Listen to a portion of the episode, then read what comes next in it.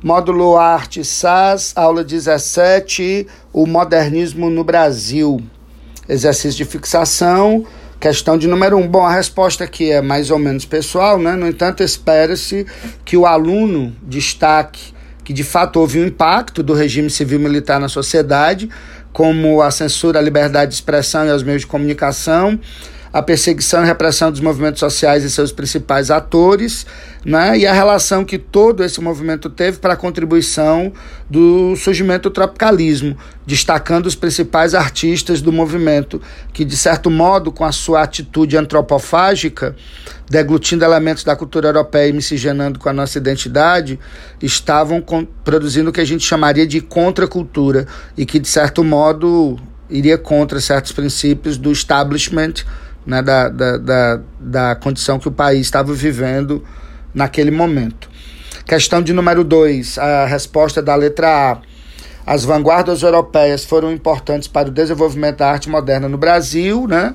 O futurismo vindo da Itália, de Marinetti, o expressionismo do Di Bruck na Alemanha, o cubismo de Picasso, o dadaísmo do Dali, não é? Uh, o da, aliás, do Marcel Duchamp, todos esses movimentos e outros que o seguiram, como o surrealismo de Salvador Dali, influenciaram bastante os intelectuais brasileiros, principalmente aqueles que mantinham contato direto com essas vanguardas quando viajavam né, para a Europa, para a criação de um novo modo de se fazer arte, rompendo com o passado, desacralizando a arte e, de certo modo, contribuindo para a construção de uma identidade nacional crítica, né, de viés diferente daquele que fora o romantismo no século XIX. Bom, a questão 2, letra B de bola. Ah, o gabarito seria a obra Mãe Chorando, de Portinari. Né? Apresenta características do expressionismo, pela difusão dos sentimentos da personagem, do cubismo também, pela forma como ela está representada, a fragmentação geométrica associada à exploração do drama, a exacerbação do drama da mãe chorando. Questão de número 3, resposta letra B de bola. Né? O nome do manifesto recuperava uma crença indígena. Os índios antropófagos comiam inimigos, supondo que assim estavam assimilando as suas qualidades.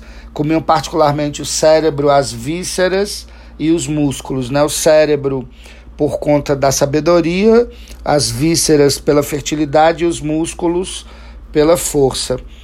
Uh, dessa forma, o manifesto antropof antropofágico ou antropófago propunha alimentar-se de tudo que o estrangeiro trazia para o Brasil, sugar-lhe todas as ideias e uni-las às brasileiras, realizando uma produção artística e cultural rica, criativa, única e própria. Para isso era preciso desvincular-se de laços do passado, né, do passado como do realismo, naturalismo e do parnasianismo simbolismo, enfim, e buscar uma identidade brasileira, no sentido de ruptura para a construção de uma identidade brasílica. Questão de número 4, letra D de dado. A arte moderna surge como oposição ao passado, buscando romper com os padrões antigos. Os artistas modernos buscavam constantemente novas formas de expressão, utilizando para isso recursos como cores vivas, figuras deformadas, cubos e cenas sem lógica, como explícito no texto de Graça Aranha. Questão de número 4, letra D de dado. Questão de número 5, letra B de bola. A simplicidade estética e o caráter inovador da arte são características principais da arquitetura moderna.